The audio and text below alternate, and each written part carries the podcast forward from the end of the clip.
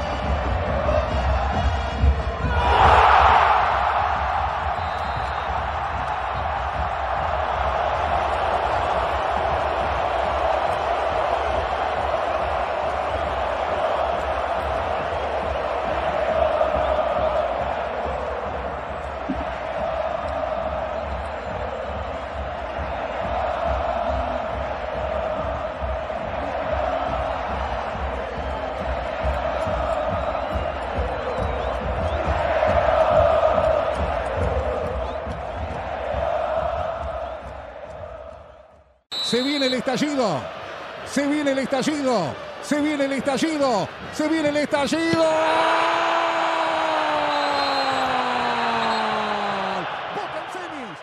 No me digan que no era muy parecido, ¿no? Muy parecido. ¿Te suena? ¿Te suena la categoría del Colo Barco para definir otra serie? Boca en semis.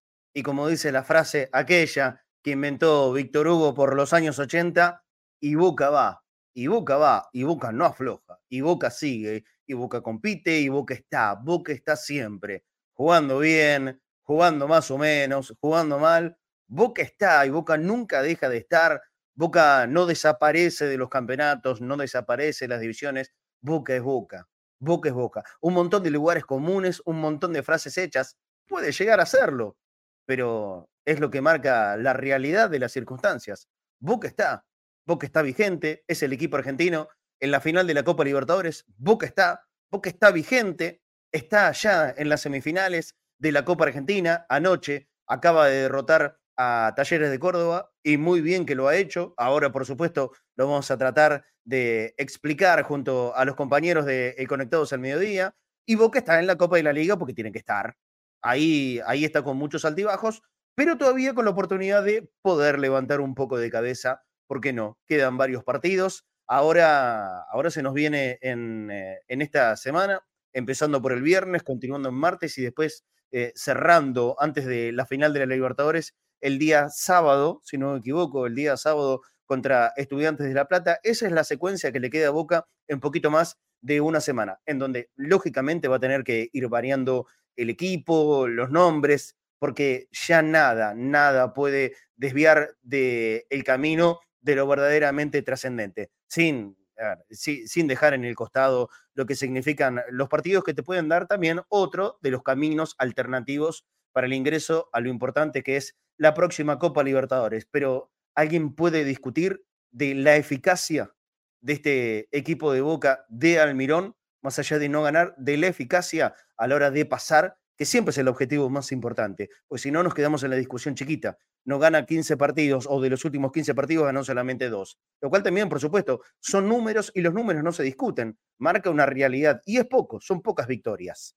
Pero lo trascendente es el objetivo final. El objetivo grande es pasar, avanzar. Y Boca nunca dejó de avanzar.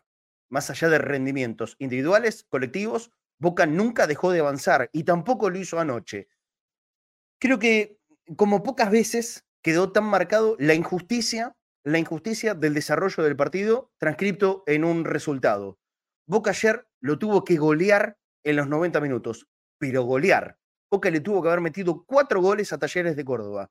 Lo dejó prácticamente anulado a un muy buen equipo del fútbol argentino como es el, el cordobés. Más allá de que le faltaron jugadores y que perdió algunas figuras, en esto estamos todos en lo mismo. Estamos todos en lo mismo. Boca también perdió dos jugadores importantes, como son los laterales titulares de selección, Fabra y Advíncula. Y esto es indiscutible. Así que, en cuanto a eso, eran fuerzas parejas, pero no fueron fuerzas parejas en el desarrollo de los 90 minutos. Boca fue superior a todo momento, a todo momento, excepto tres minutos, los iniciales del partido.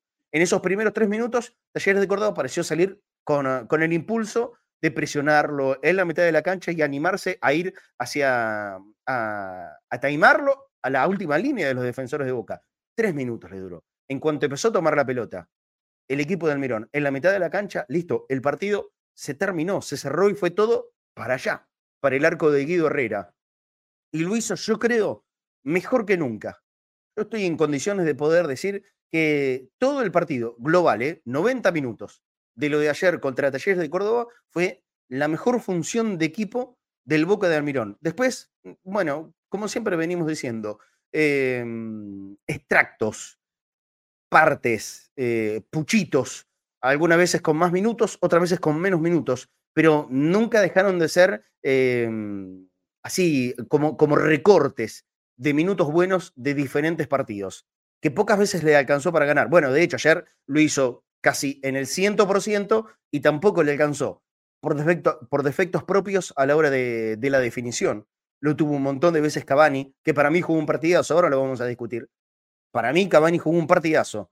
Es más, estoy convencido de decir que fue el mejor partido de Cavani desde que juega con la camiseta de Boca. Después lo vamos a discutir y, y vamos a opinar entre todos, si tienen, pero de esto estoy convencido. Claro, erró un montón de goles, dirán, pero ¿cómo va a ser el mejor partido de Cavani si tuvo tres situaciones mano a mano y las cerró todas. Y tenés razón, para mí sigue siendo el mejor partido de Cavani con la camiseta de Boca, lo veo cada vez más suelto, cada vez con mejor conocimiento con sus compañeros, sus compañeros ya lo entienden a él, él va entrando en la dinámica de sus compañeros y eso va a ser muy importante. Aquí hay algo que, que hay que remarcar. En los campeonatos cortos se suele decir mucho esto que voy a contar ahora para, para los campeonatos mundiales la, preparación de las distintas selecciones tiene que tratar de ir siempre en una, en una pendiente. O sea, de a poquito, de a poquito, no es gran problema si en el inicio del proceso el rendimiento no es tan bueno. Vayamos al ejemplo más puro de la selección de Scaloni en el último mundial, que venía, que venía en buena racha, muchos partidos, ganando la Copa América, ganando la finalísima. Ya el equipo estaba en una escalada importante, ¿no? Pero en el primer partido del Mundial se encuentra con Emiratos Árabes y nos dio una bofetada de antología, de antología. ¿Esto sirvió para que el equipo reaccione? Sí, probablemente. Pero empezó en la pendiente, ¿eh? Empezó en la pendiente y abajo, y abajo. Y después el rendimiento fue progresivamente superándose, superándose, superándose, hasta llegar a la final. En esa final con Francia, el rendimiento fue top. Solamente para ganarle un equipo con el poderío que tenía Francia, en el Mundial de Qatar tenés que hacer el partido top de, tu vida. Y yo creo que la selección de Scaloni hizo el partido top de su vida justamente contra un rival calificadísimo, salvando todas las distancias que correspondan al caso y a, este ejemplo. El proceso Boca Almirón, el proceso Almirón búsqueda del equipo, el proceso Almirón consolidar un, un, un, un conjunto y una forma titular, fue así en escala, en escala, en escala, en escala, en escala. Y todavía, estoy seguro de esto, no llegó a su pico. Tal vez se tenga que entender que el pico tiene que ser cuando más se lo necesite. El pico, Boca necesita llegar al pico al día 4 de noviembre. Y yo creo que ese escalón, ese, ese escalón que va subiendo partido a partido en cuanto a rendimiento, es lo que estamos viendo en la cancha. Muchos dijimos, en eh, el 4-3 que fue derrota hace un par de días contra Belgrano de Córdoba, que Boca había tenido un, un partido y un funcionamiento en ofensiva tal vez mejor que nunca, pero había errado mucho. Fueron errores defensivos groseros los que permitieron esa derrota contra, contra el celeste cordobés. Y entonces, claro, te queda esa sensación de que, bueno, podemos atacar Barro, podemos hacer tres goles, pero se nos meten cuatro en defensa. Y había sido un hecho inédito, porque la verdad que lo más destacable hasta aquí y hasta donde ha llegado del Boca de Almirón fue justamente su fortaleza defensiva, ¿no? Hay que mirar los números, ni más ni menos que eso. Es mirar los números de cuántos son los goles convertidos, los goles recibidos en la Copa Libertadores. A Boca le metieron muy pocos goles en todo el proceso de los 12 partidos que lleva jugados en la Copa Libertadores. Muy poco, creo que son cinco goles nomás los que tienen contra. O sea, ahí hay una firmeza, ahí había una seguridad que en el partido contra Belgrano no se vio, pero es una vez. Vos no podés calificar todo un recorrido por una vez. Que si no pasa mejor, pero pasó. No deja de ser una vez. Y ayer también, la ventaja circunstancial de Taller de Córdoba tuvo que ver con, con una falencia, tal vez de movimientos, un boca agresivo. ¿Cuántas veces hemos escuchado? No, Almirón es un cagón. Almirón es un cagón. Yo nunca vi eso. ¿eh? Yo vi un equipo que muchas veces no funcionó bien, pero tratarlo de temeroso Almirón, excepto por ahí en dos o tres ocasiones, a mí nunca me dio la sensación. Y ayer mucho menos que menos. Boca fue absolutamente agresivo. Boca atacó como nunca, en calidad y en cantidad de situaciones y de jugadores. Boca atacó con muchos jugadores. Boca requirió para poder romperlo por todos los wins a Talleres de Córdoba de los circuitos de juego que tanto pedíamos, o por lo menos acá me, lo hago individual, que tanto pedía. Boca encontró los circuitos, gracias a X, que jugó un gran partido en la mitad de la cancha, Medina, Barco, que jugando normalitos te aseguran la posibilidad de por lo menos dos o tres asistencias claras para sus compañeros o la posibilidad de quedarse ellos en la, en la, chance del cara a cara, el mano a mano con el arquero. Y jugando normalitos, ¿eh? Tanto Medina como Barco.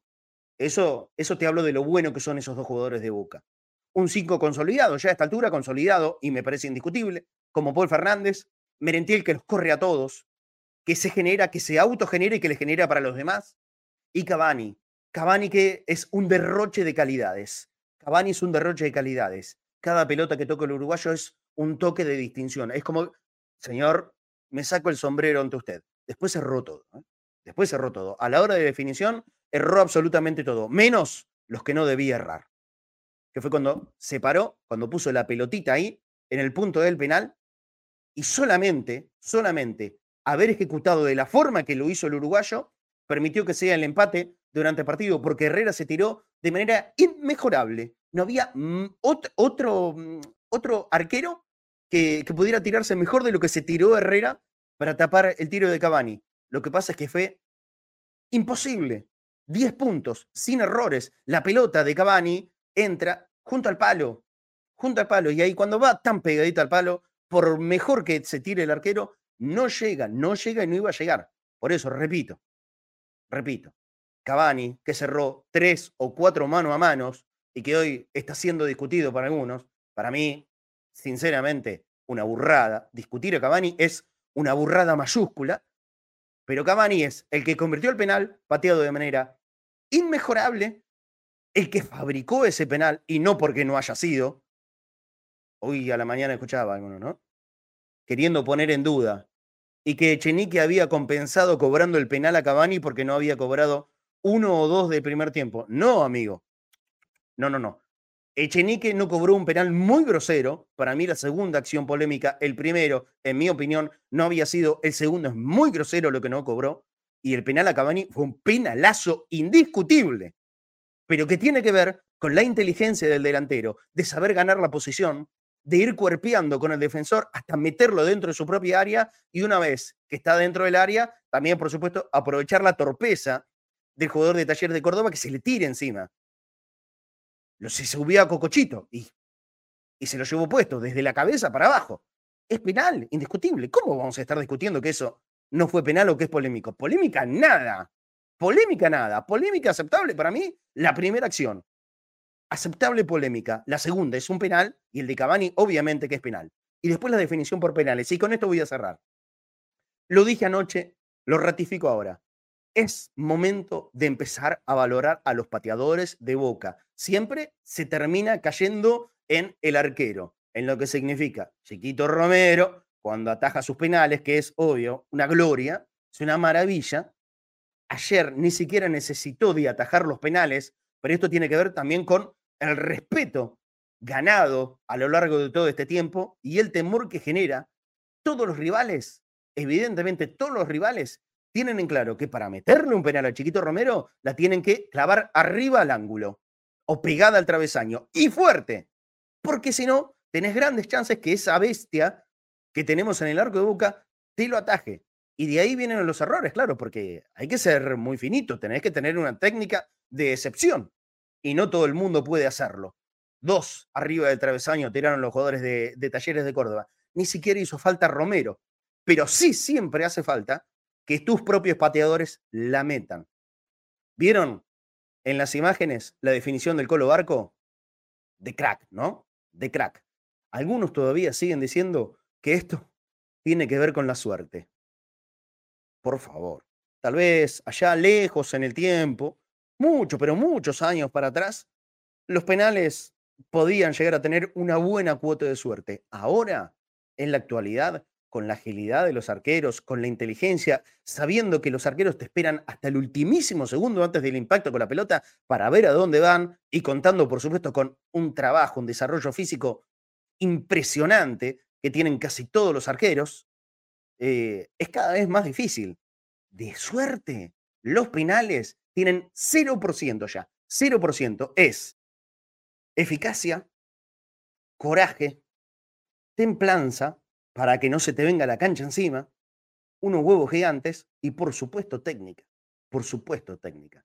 19 años tiene el Colo Barco. Muy bien pateado por Benedetto, muy bien pateado por Figal. Me falta uno de la definición de Boca, que no lo recuerdo. Eh, ¿Quién fue?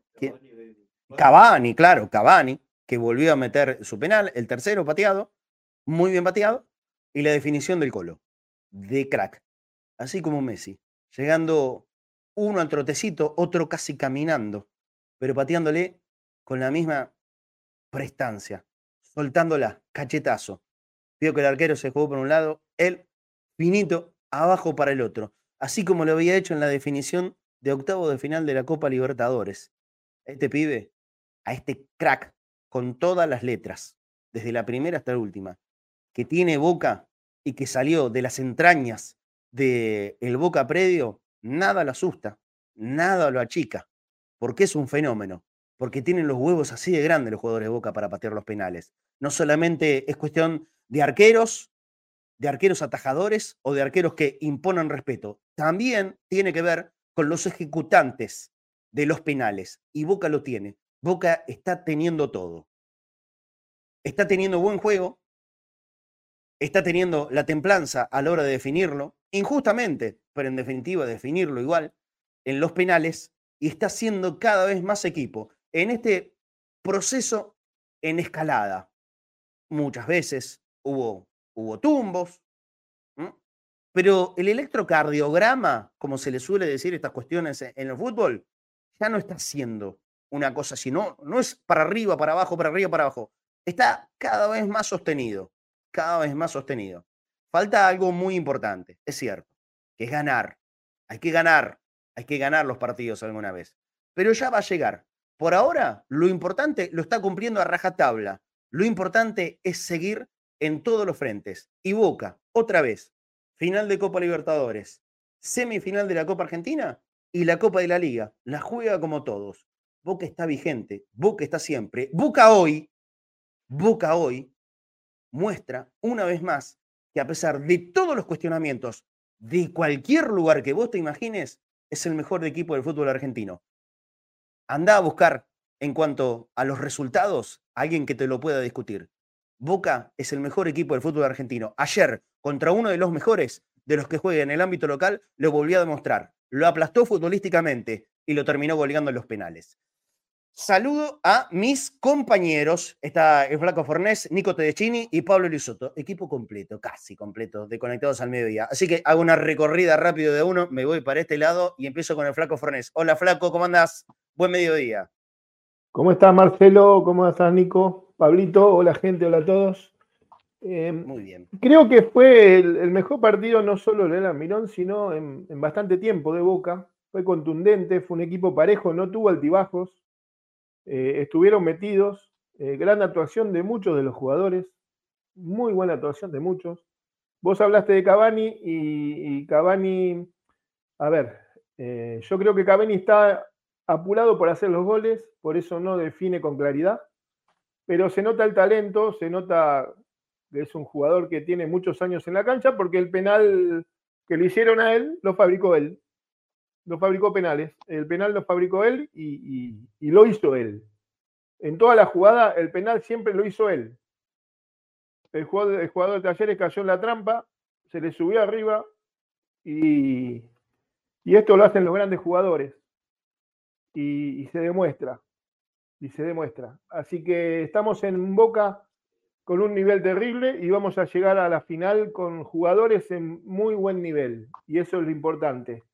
Y como dijo un técnico alguna vez, el paso a paso y el objetivo por objetivo se está cumpliendo. Así es. Hola Nico, bienvenido, ya recuperado de, de la lesión que lo mantuvo al margen de las últimas semanas de Conectados. ¿Cómo andás, Nico? ¿Todo bien? Marcelo, Flaco, Pablo, un saludo muy grande, por supuesto, a, a la producción tan extrañada de WW Cadena Ceneice y, por supuesto, a todos los oyentes y toda la gente que está viendo en YouTube y en todas las redes sociales este gran programa. Es un placer volver sin una vesícula y con cuatro piedras menos, pero muy contento. Eh, más que nada porque Boca mantiene vivas sus esperanzas de obtener un nuevo trofeo, que es el de la Copa Argentina, que le permitiría asegurarse eh, el paso a la Copa Libertadores 2024. Yo sé que todos están emocionados por la final del 2023, pero hay que poner el baño en la realidad de que Boca tiene que asegurarse la participación para el año que viene, algo que todavía no tiene confirmado, que lo puede lograr o ganando la Copa en el Maracaná, o bien ganando la Copa Argentina, en la cual acaba de llegar a semifinales. Porque si es por el camino de la Copa de la Liga, lo tiene un poco más complicado y está a unas cuatro unidades de San Lorenzo, que es el último que se clasifica en este torneo, en el cual a mí me toca marcar algunos de, de los defectos, creo que las virtudes ya los han marcado todos, entonces a mí me permitiría marcar un par de cosas que sí creo que Boca tiene que mejorar teniendo en cuenta que va a enfrentar a rivales más poderosos como Fluminense. Las distracciones defensivas que se dieron en los últimos dos partidos, me parece que Boca sí las tiene que afinar. Eh, el fallo que hace Sarachi en la, en la jugada y esa carambola que le permite, la única llegada que tiene Talleres de Córdoba, convertir el tanto. ¿Será injusto? ¿Boca tendría que haber metido cuatro goles? Lo cierto es que Boca tuvo que eh, intentar remontar un partido nuevamente, además de que no le cobran penales, yo tengo un poco más de duda, me parece que la primera sí es, tuvimos esta discusión, el segundo es claramente, y después se le sube encima a caballo el defensor de Talleres, y de esa forma Boca logró el empate. De manera que sí, para mí tiene que aprender a definir partidos que se le dan favorables y no debe cometer errores como el que ha cometido con el de Sarachi. Dentro de todo, yo voy a decir algo. Me parece que este tipo de esquema con Menentiel y Cavani me parece que es el que le va a resultar a Boca y es el que yo personalmente mantendría con el correr de estos partidos, sobre todo en la final ante Fluminense. Ya lo encontró Almirón. Olvídate, esto es el equipo. Este, esta forma, este dibujo es el equipo. Sigo el sentido de las agujas del reloj y lo encuentro a Pablo Lisoto. ¿Cómo andas, Pablo, querido? Buen mediodía. ¿Qué hace, Marce, Flaco, Nico? ¿Cómo andan todos? Espero que bien. Todo muy bien. Y la realidad es que yo ayer vi eh, un gran partido de Boca me da la sensación de que más allá de los ajustes que haya que hacer en otros lugares, de acá hasta el 4 de noviembre, Boca tiene que aceitar la definición. Lo único que falta es que se abra el arco. Boca ayer debió haber ganado con holgura el partido con Talleres antes de los penales. Como bien decís, es muy importante marcar eh, la, efectividad de los ejecutantes, porque siempre nos quedamos con Romero. Y me acuerdo en la final del 2004 con Once Caldas que el Pato Bondancieri atajó dos penales y los ejecutantes de Boca no metieron ninguno. Eh, eh, excelente ejemplo, excelente ejemplo. Eh, y entonces, mm. vos tenés al pato, te atajó dos penales, pero si los muchachos. todo afuera. No perdés igual. entonces es un, es un equilibrio, como todo. Perdón. y en ese sentido, creo que es eso. Lo único que falta, incluso vos con la jerarquía de Cavani, vos decís la cantidad de jugadas que, que malogró y, y son partidos. no me acuerdo quién dijo, ya van a llegar todos juntos los goles.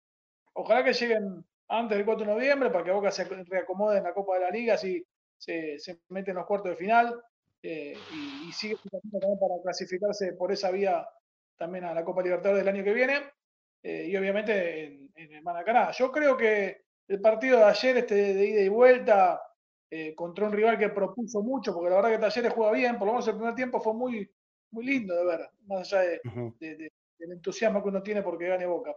Eh, creo que puede darse un partido así en el Maracaná. Eh, y estuvo bueno, porque de golpe por golpe Boca anduvo bien. Eh, aún cuando cometió algunos desajustes defensivos, creo que el gol de Talleres es hay un par de errores de, Boca, pero, Total. pero se anduvo muy bien Boca. A mí me gustó, me gustó mucho y lamenté que llegue por penales otra vez. Y un dato más, eh, Boca provoca que el rival no patee los cinco penales. El único que pateó cinco penales este año fue Almagro. Los demás no llegaron al quinto. Es verdad, es verdad, es verdad. Bueno, e- efectividad y, y el arquero. Las dos cosas tienen para mí la misma, la misma importancia. Eh, me gusta el tema sobre el gol que recibió Boca. Y, y- y quiero que lo debatamos entre los cuatro. El, el Flaco Fornés está, está para meme en este momento. Los, eh, le- los que son expertos en capturar pantalla y hacer sticker, ya primer plano a Fornés. Ya, en este momento, así como está, listo. Ahí en-. Esto, esto lo tienen que sacar para, para meme. eh, todos los grupos de, de WhatsApp de Cadena Ceneice. El Flaco Fornés tiene que ser meme en este momento, aparte con esa remera que es una maravilla. Keep Cam and Viva Boca. Es buenísima.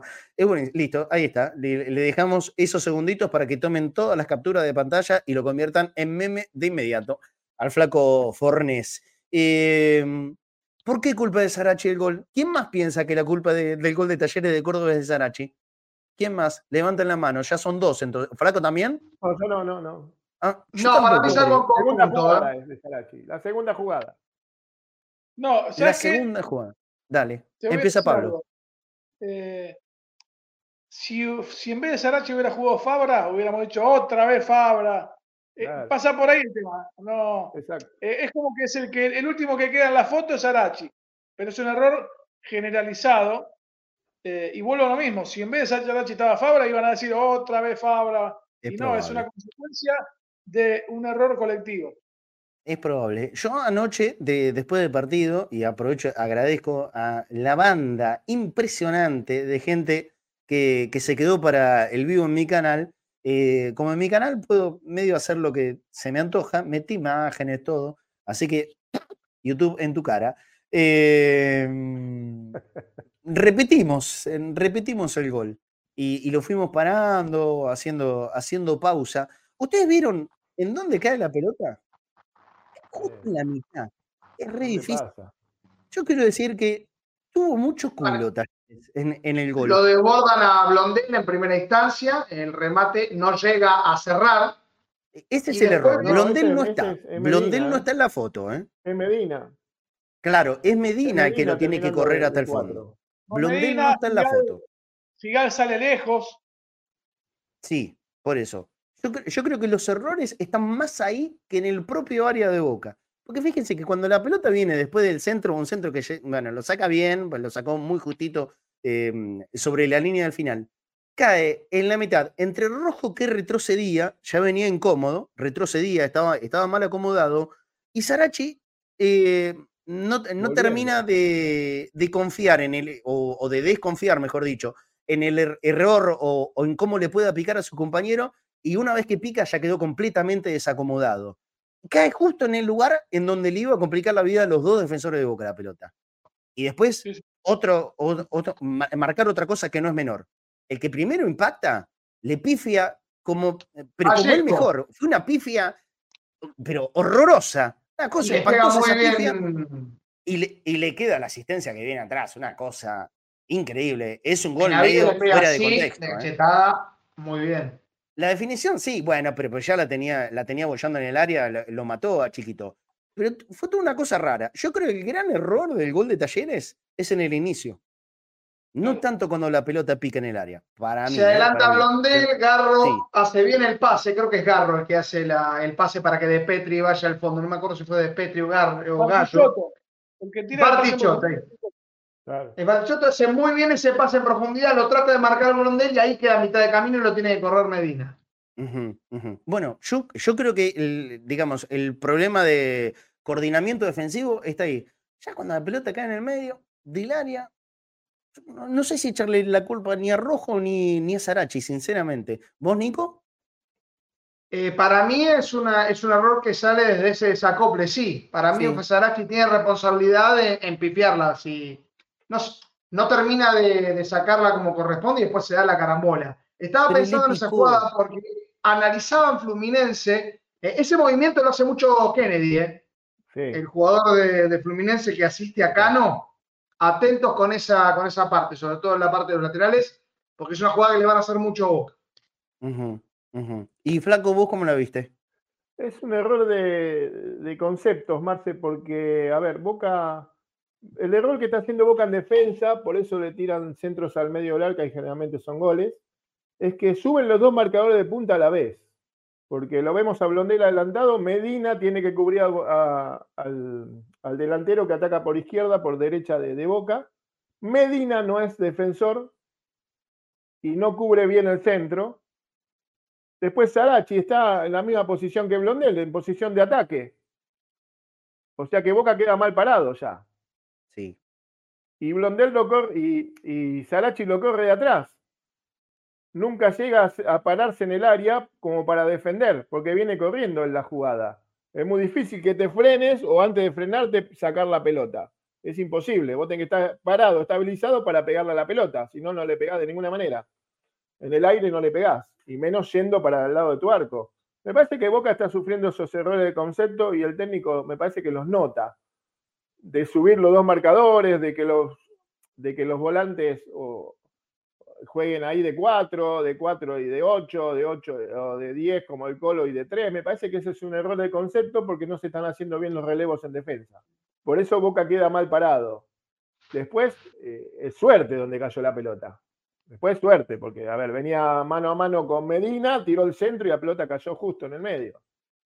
Y la pifia, ¿no? Es, Sí, es- claro, una bueno. pifia que termina siendo asistencia, una cosa Sí, sí, sí, increíble. por eso. No, por Sí. eso. Pero el error de concepto es el error defensivo que suben los dos marcadores de punta esperando que los dos volantes hagan de, cua- de 4 y de 3. Ujú, ujú. Y de tres Medina estaba de abajo cuatro que no logra y Medina marcar. jugó, y Medina jugó todo el partido en mitad de tiempo, todo el partido de 4, hasta que le dijeron, no, jugá un poquito más al medio, donde Medina empezó a agarrar la pelota y, y empezó a cambiar el partido otra vez. Porque si no, me parece que es un error de concepto de Almirón. esto. Sí, Nico.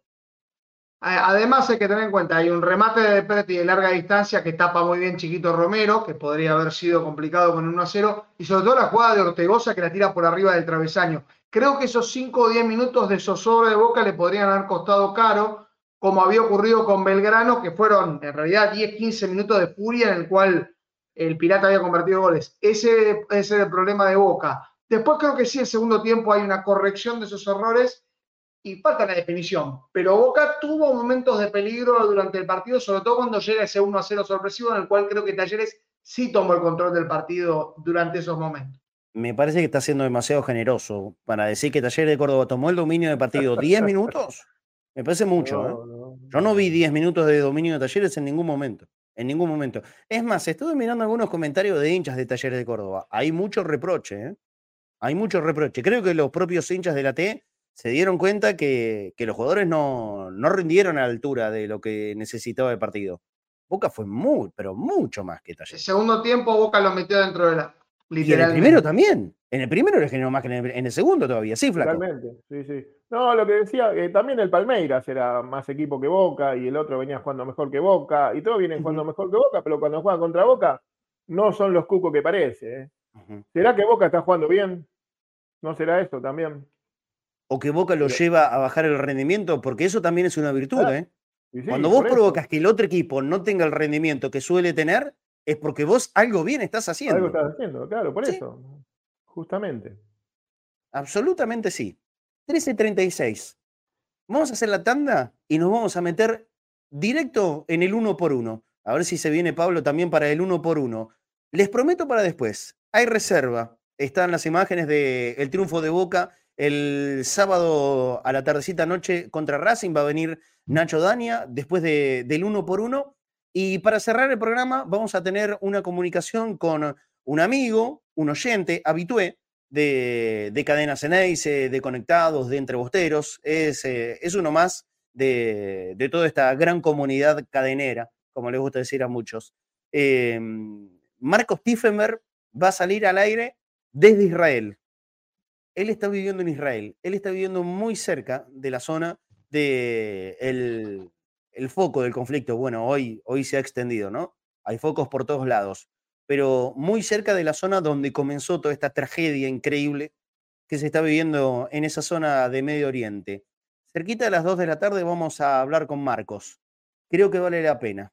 Creo que vale la pena. Es un bostero, es un oyente de Cadena Ceneice y está viviendo el infierno muy de cerca. Como nosotros eh, lo vemos solamente a través de, las noticias, de lo que nos pueden contar periodistas que estén allá, o imágenes, o, fotos, o lo que sea, a través de redes sociales, em, estaría, estaría y va a estar muy bueno escuchar a alguien que está viviendo esta lamentable experiencia en carne propia. Cerquita de las 2 de la tarde lo, vamos a tener ahí. Es un hincha de boca más, ¿eh? como vos, como yo, pero que está, está viviendo tal vez el peor momento de su vida. Y lo vamos a escuchar a Marcos. Tanda y continuamos conectados al mediodía de feriado. Inicio de espacio publicitario en Cadena Ceneice. La radio de Boca. Todo servicio. Un broker de seguros con 48 años en el mercado acompañando a nuestros productores y nuestros asegurados. Somos Todo Servicio, el mejor broker de seguros de la ciudad. Sabemos de seguros. Helados Italia, calle Cristianía 1723. Helados artesanales, teléfono 4466-1546. Envíos a domicilio, Barrio Atalaya, Isidro Casanova.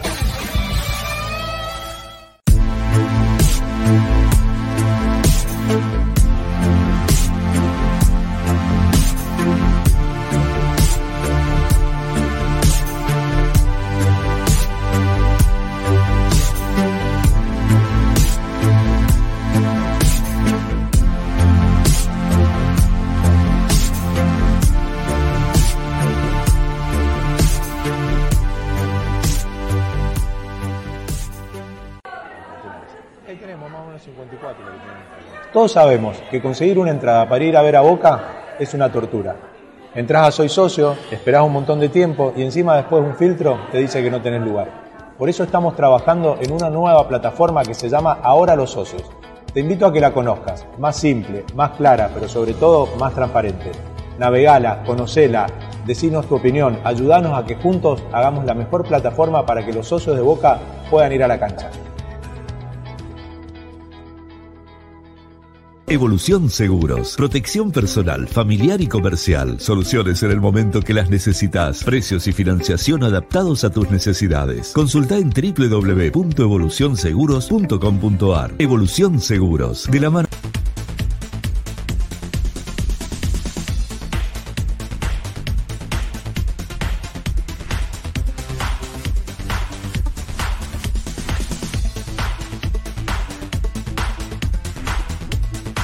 Avalian tiene un plan familiar que nadie más tiene. Es el plan familiar más grande de todos, para una familia compuesta por millones de personas. Una familia que se junta todos los domingos y algunos días de semana también. Que juega, ríe, canta y festeja unida y que siempre está presente cuando más se la necesita. Igual que Avalian. Avalian, la cobertura médica oficial de Boca Juniors y de la familia boquense. Fin de espacio publicitario en Cadena CNIC. La radio de Boca. Muy bien, continuamos. Conectados al mediodía, 13.40, rapidito al, al uno por uno. Así, entre, entre todos, Pablo se tuvo que ir, está trabajando, está en el diario presencial, así que no, no va a volver. Seguimos con el flaco y con, y con Nico Teschini. Empiezo como siempre con el arquero. Mm, sin trabajo, sin trabajo. Talleres de Córdoba no lo molestó demasiado, una tajada buena abajo, después de, del 1 a 0, esta que marcó hace unos minutos Nico Tedeschini, eh, eso fue lo más importante de Romero en el partido. Les diría que casi lo único. Cumplió en los penales lo que impone su figura, así que eso, si somos generosos, le puede elevar un puntito más a, a Romero, pero bueno, yo creo que es más el defecto del pateador, en este caso, que la virtud del arquero que ya las conocemos y de sobra en cuanto a los penales. Así que le voy a dar por un partido normal, seis puntos a Chiquito Romero. Vamos nomás para la defensa. Blondel, flaco. Eh, Blondel, a ver, en ataque no anduvo bien, tampoco en defensa, no fue uno de los rendimientos bajos en Boca. No, no, no estuvo en un gran partido. Eh, tuvo posibilidades de, atacar más, y, pero tampoco aprovechó, porque defender no, no, defendió bien, así que para mí voy a poner un 6, porque la defensa, el gol solo sufrió, pero no me gusta cómo marca. Y primero es 4, después es delantero. Sí, sí, creo que esa parte la tiene que corregir. Ataca bárbaro, ataca bárbaro, pero 4 marca. 4 y 3 marcan primero. Después vemos. hay, que, haberlo escuchado en su momento el gran Carlos Bianchi, ¿no? Sí, eso lo tenía muy bien claro, Carlos. Muy bien claro. ¿Y qué, cuántos puntos le pusiste? Eh, seis. Seis puntos, bien, Blondel. Mm, continuamos. Figal, Nico. Bueno, para mí Nico Figal estuvo sobrio, fue el único amonestado del, del partido para Boca. Eh, lo vi mejor en el segundo del primer tiempo y la definición de penal magistral. La verdad que lo que venían destacando lo vamos a hacer uno por uno por los jugadores que, han pateado, pero eh, realmente es una garantía tenerlo entre los cinco pateadores a Figal siempre cuando hay definición por penales. Y me parece que, a diferencia de otros partidos, esta vez sí mostró un poco más de solidez en la, en la saga central. Un siete puntos para él. Yo creo que está volviendo, eh, Nico Figal. Está volviendo, está volviendo a un nivel más que aceptable. Ya se podría decir bueno de Nico Figal y eso es muy importante. Continuamos con Marcos Rojo, me toca a mí, el capitán. Em, creo que no fue el mejor de los partidos de Marcos. Tuvo algún síntoma de duda, pero él lo compensa todo con mucha personalidad. La personalidad de Rojo hace que eh, se pueda ocultar un poco algún defecto técnico en la marca o, o pérdida en velocidad cuando lo encaren en el mano a mano.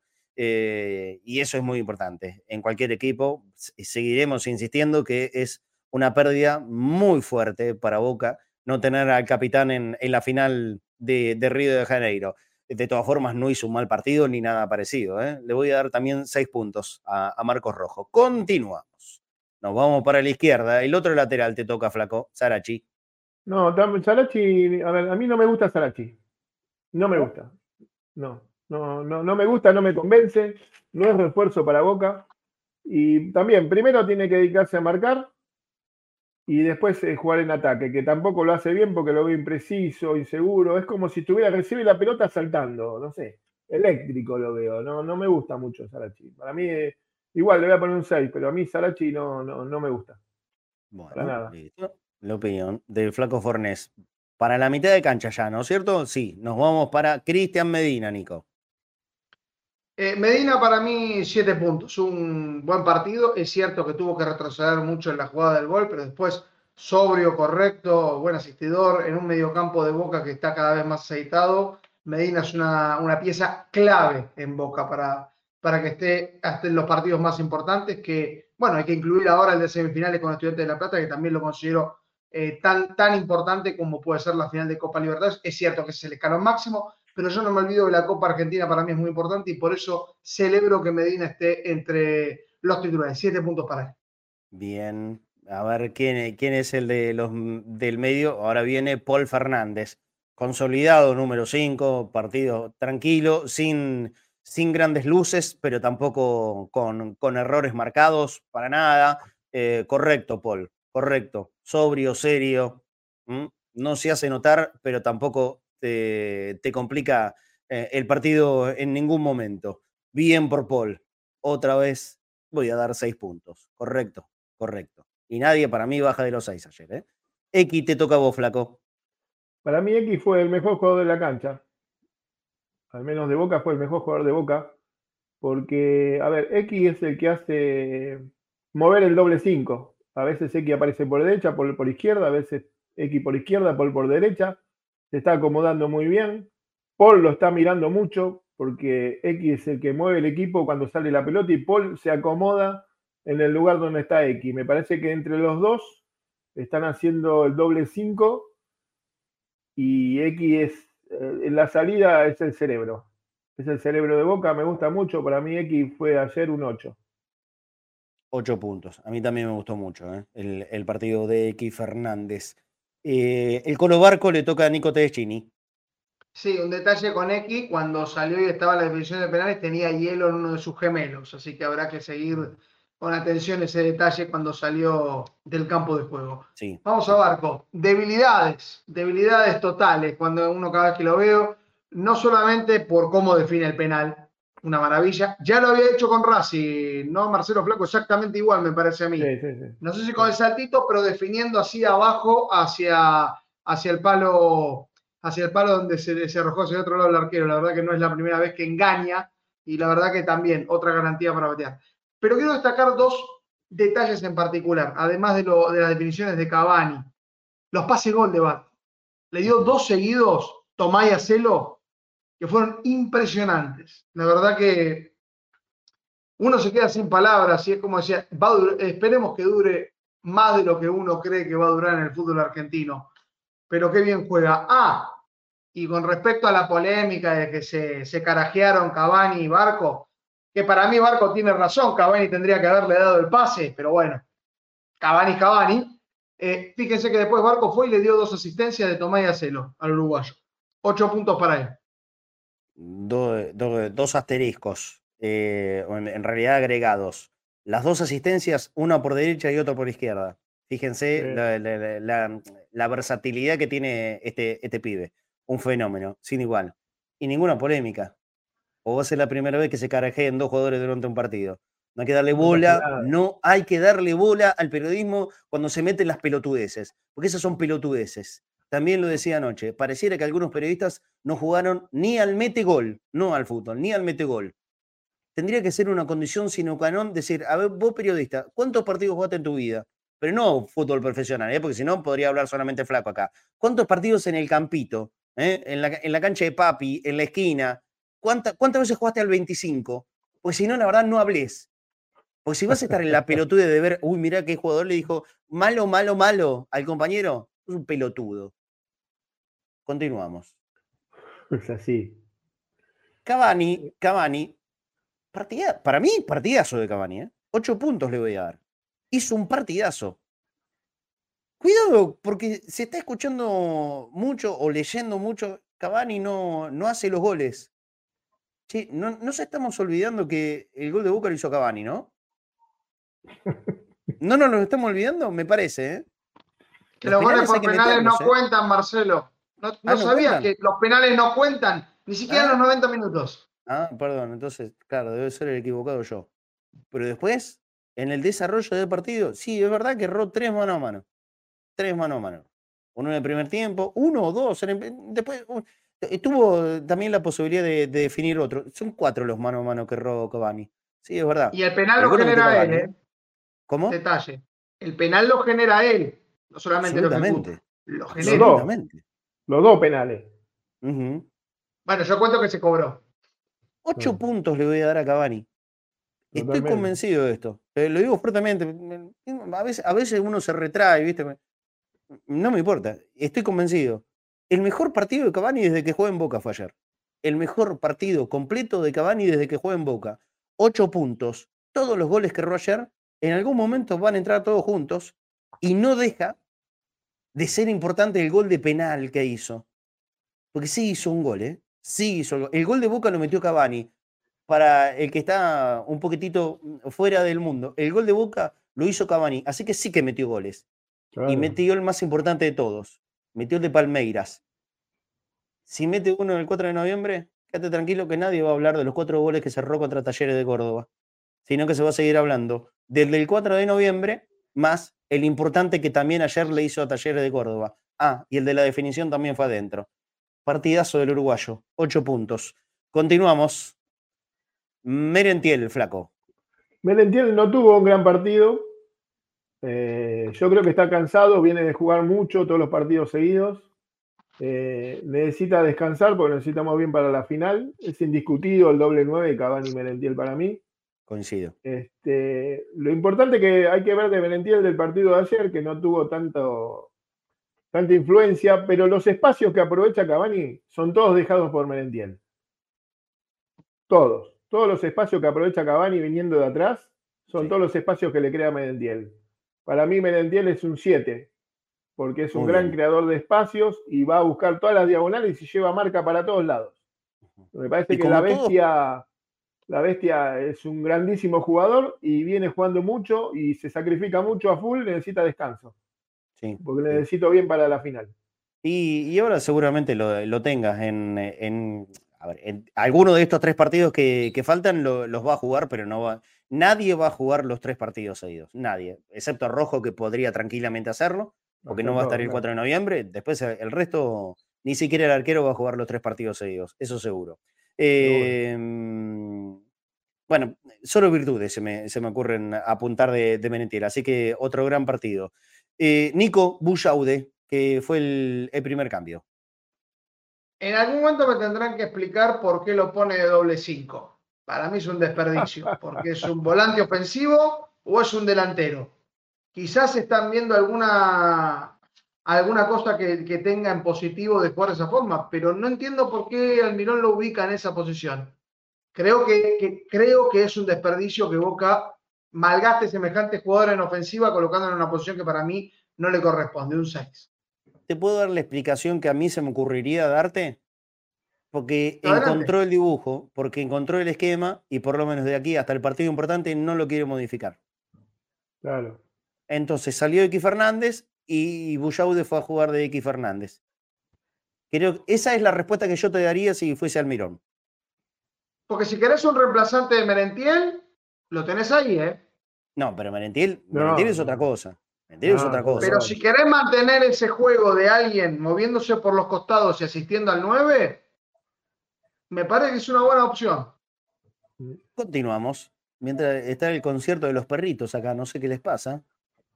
De, de la nada empezaron a ladrar. ¿Se escucha al aire? ¿Todos los ladrillos? No, no. Ah, una cosa de Muy locos. ligeramente. No saben, son como 40 perros ladrando todos juntos. Eh, Pipa Benedetto. eh, bueno, no tuvo tanta trascendencia en el partido. Ayer jugó, jugó un ratito, jugó un ratito. Eh, de todas formas, lo sigo viendo mucho mejor desde la actitud con la que entra a la cancha. Así que eso es importante. Y lo, lo bueno, y que coincido a pleno con lo que dijo recién el Flaco Fornés sobre Merentiel, siempre es bueno tener eh, el, el que esté en las gateras y a una, Afilado. a una altura parecida de los titulares. Cavani y Merentiel son los dos indiscutidos delanteros principales de Boca hoy. Y van a jugar el 4 de noviembre. Ojalá que, que esto sea así. Merentiel va a ser un desgaste, me imagino, infernal. Yo me lo, ¿sabés que ya lo, lo estoy viendo a Merentiel eh, corriéndolos a todos en el Maracaná y abriendo los espacios, haciendo justamente esa, esa tarea, ese gran laburo. Y en algún momento el físico te, te, te pasa la cuenta. Bueno, cuando le pase la cuenta, está Pipa Benedetto. Ayer normalito, no se destacó, pero, pero tampoco entró mal. Le voy a dar cinco puntos al Pipa Benedetto. ¿Hay alguno más? Sí, flaco, dale. Déjame decir alguna cosa sobre Pipa. Está tan bien y tan bien mentalmente que va y agarra y patea el primer penal, ¿no? Claro que sí, claro que sí. Sí, sí. Ya tenía Y la con- pelota en la mano y ni estaba el arquero. Con la carga, ¿eh? Hay que estar bien ahí, ¿eh? Ojo. ¿eh? Con la, con la carga que significa para Pipa Benedetto, eh, sin embargo, se, se hace cargo, se hace cargo. Eh, a ver, pongamos todo en, en pantalla. Ya está Marcos, está Marcos desde Israel, conectado. Eh, lo voy a saludar, creo que está Nachito Dania por ahí también. Hola Marcos, ¿cómo andás? Bienvenido, amigo. Hola Marcelo, ¿cómo estás? Todo muy bien. Decime dónde estás, ¿En, en qué ciudad de Israel estás? Eh, estoy en, la ciudad de Beersheba, que queda a 40 minutos de la franja de Gaza. Eh, vivo acá hace ya 15 años, creo, desde el 2007. Eh, y bueno, estamos viviendo acá momentos eh, complicados. Bueno, si en algún momento me desconecto es porque eh, suena, después llega a sonar la alarma en cualquier momento. sé yo. Claro, Capaz que claro. ni suene esta mañana o pasado y bueno, eh, así estamos. Pero en otros lugares seguramente puede ser que en este momento esté sonando, tanto en el sur del país como en el norte. Eh, desde el momento que suena la alarma, eh, ¿vos estás en tu casa ahora? ¿Es el lugar donde sí, estás estoy en el, casa? eh, sí, estoy en el balcón de casa. Ajá, ajá. ¿Y, cuándo, y, y si sonara la alarma ahora, cuánto tiempo tenés para llegar al refugio? Eh, desde donde estoy yo y la distancia que estamos de la franja de Gaza, tenemos un minuto para entrar al, al refugio. Yo tengo refugio en mi casa.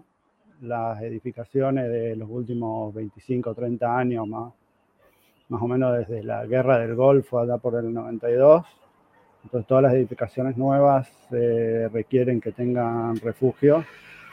Uno de los cuartos, una de las habitaciones de la casa es el refugio.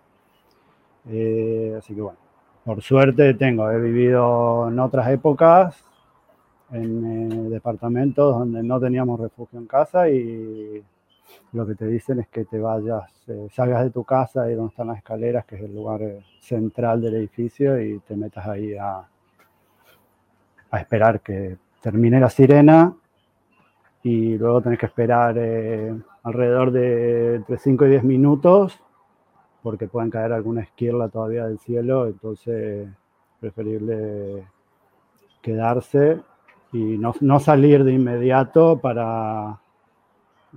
vi un video del sábado que cayó la esquirla, está la cúpula de hierro, que es, eh, son los misiles protectores que, eh, que tenemos acá en Israel contra los, los cohetes que llegan desde Gaza.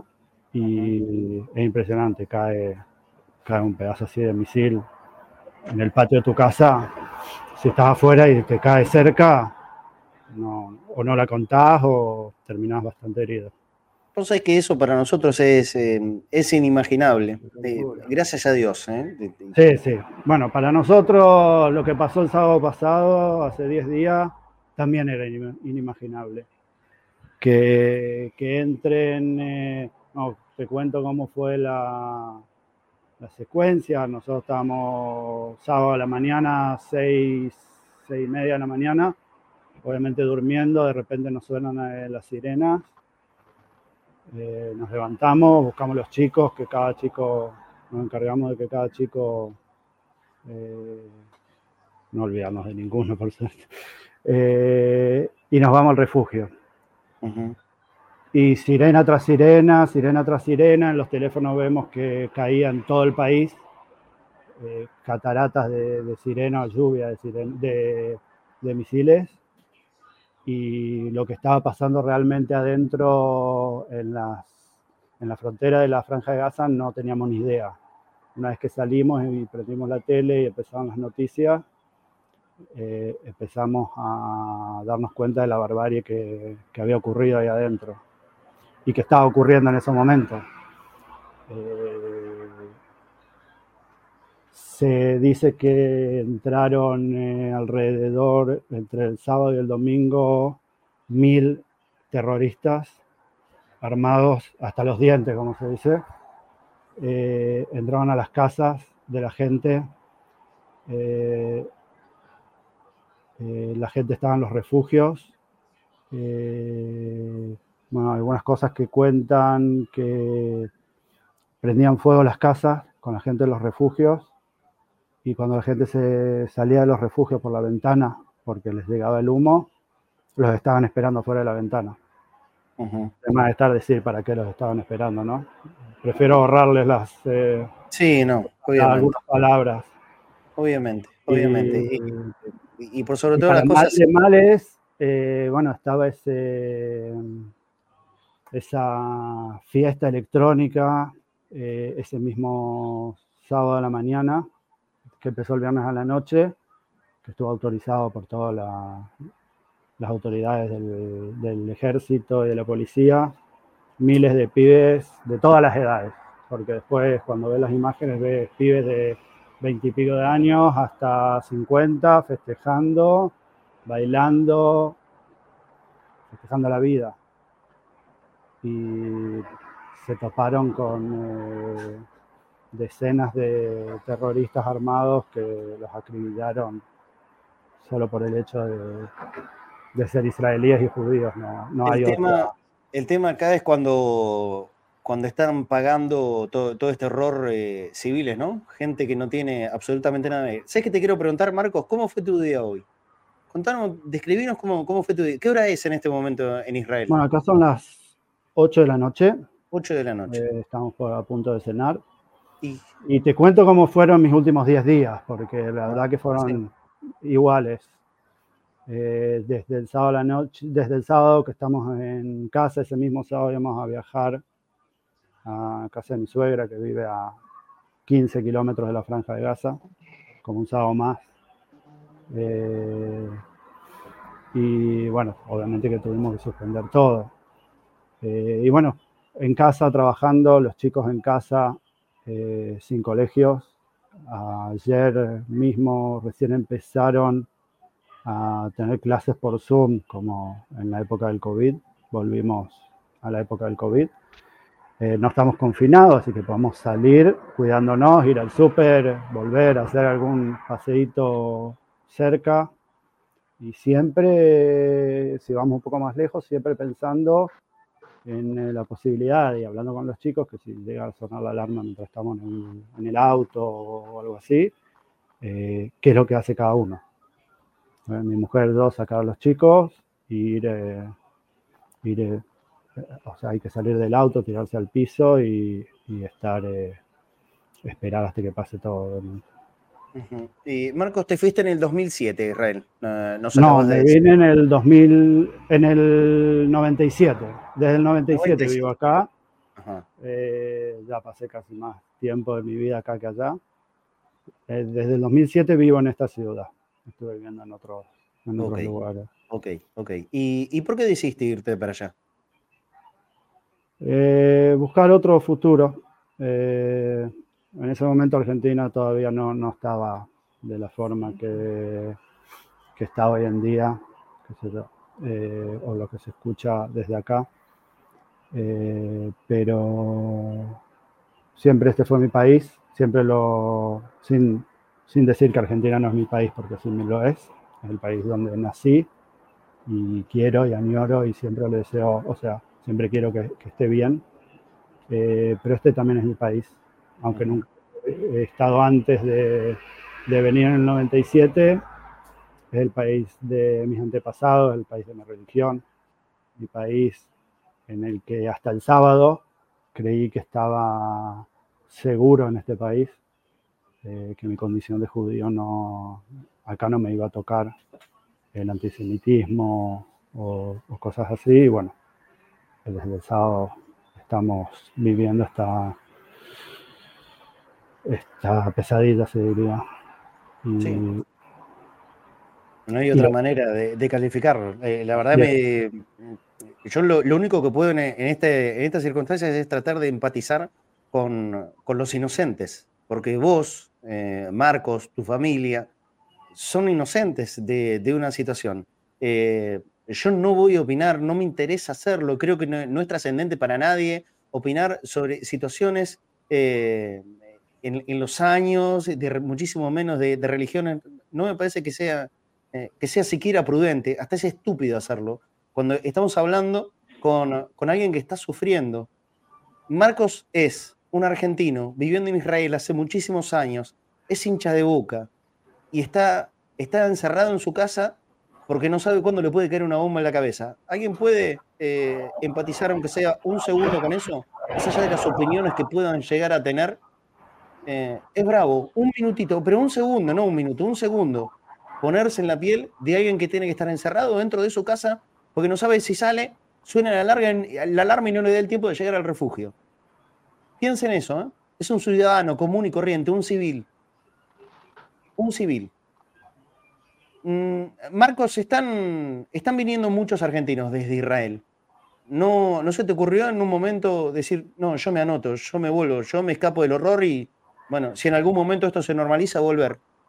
¿No se te ocurrió hacerlo? Eh, no, no, en ningún momento. Primero porque tengo a mi familia, tengo mucha familia, tengo a mis padres, mis hermanos, sobrinos, eh, mi mujer que es eh, cordobesa, yo soy correntino, mi mujer que es cordobesa también tiene su familia acá, es nuestra casa y si no nos vamos cuando está bien, no nos vamos a ir cuando está mal, no, no dejamos el barco no el colo barco, a veces lo dejamos en la cancha.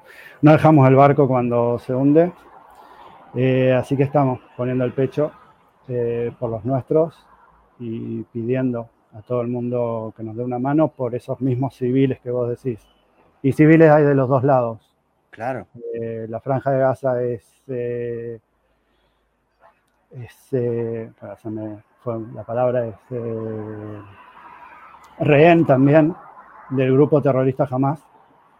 Eh, nosotros no queremos la destrucción de los palestinos, no queremos borrar a millones de palestinos que son civiles como yo y que están presos de un grupo terrorista eh, que no, no les importa, no les importa la vida de sus propios habitantes, eh, jamás es gobierno eh, desde el 2005 que Israel salió de la franja de Gaza de forma unila- unilateral, es gobierno en eh, la franja de Gaza. Y ahora que Israel les pidió a los habitantes de la franja de Gaza que evacúen la zona norte para poder eh, atacar y sin que civiles eh, salgan heridos, jamás les pide que se queden, por, la razón contraria, para que Israel no ataque. Sí. O que ataque y, y mueran civiles y entonces dar vuelta a la tortilla, es decir, que Israel ataca civiles sin, eh, eh, sin importarle, cosas así. Pero bueno, lo Marcos, que se vio el sábado hace 10 días fue horroroso. Eh, Marco, ni- escucho como ruidos, como ruidos. ¿Lo, lo que se escucha son Eh, ruidos de aviones? ¿Qué no, pasa? no, son ¿O coches. son autos? No, son coches. Coches que Autos, están ah, pasando ok. por, eh, por la avenida. Ok, perfecto. Cínico. Marcos, primero muchas gracias por darnos este testimonio. Siempre es importante saber la gente que está en el lugar. Mi principal pregunta es, eh, creo que vos tenés chicos chicos en este momento ahí en Israel. ¿Cómo es que se les explica una situación de este tipo? Que de golpe están yendo a la escuela, que tienen vida normal y que tienen que pasar por alarmas, por un montón de cosas que no entienden o no han vivido. Quizás los más grandes tengan alguna idea de lo que ocurra eh, allí, pero los más chicos, ¿cómo se les explica una situación de este tipo que tienen que estar encerrados en un refugio re- en forma repentina? Bueno, eh, por desgracia, la mayoría de los chicos de 18 años o 20 años para abajo han vivido ya en esta zona del país eh, este tipo de, de acontecimientos, porque si bien ahora es una guerra eh, la que estamos viendo, cada 6, 7 meses en donde yo vivo, en, en la zona más cercana a la frontera, es moneda corriente, que hayan eh, sirenas y los chicos viven con esa realidad. Es lo que conocen. eh, van a la escuela porque las escuelas están eh, eh, preparadas para por si hay algún, eh, algún ataque mientras están en clases. Las aulas son, son como refugio. Y bueno, tengo tres hijos, uno de 15 años, uno- una nena de 11 y un chiquito de 5. Los dos más grandes ya entienden, no quiere decir que la pasan bien. Y el chiquito todavía no entiende y para él el tema de la sirena, ir al refugio es como un juego y bueno, mejor que lo vea así por ahora, hasta que entienda un poco más. Eh, pero es una fea realidad que viven chicos y grandes, no, no hay, hay muchos grandes que viven eh, angustiados toda esta época y después cualquier ruido fuerte, cualquier sirena de ambulancia, eh, te para el corazón.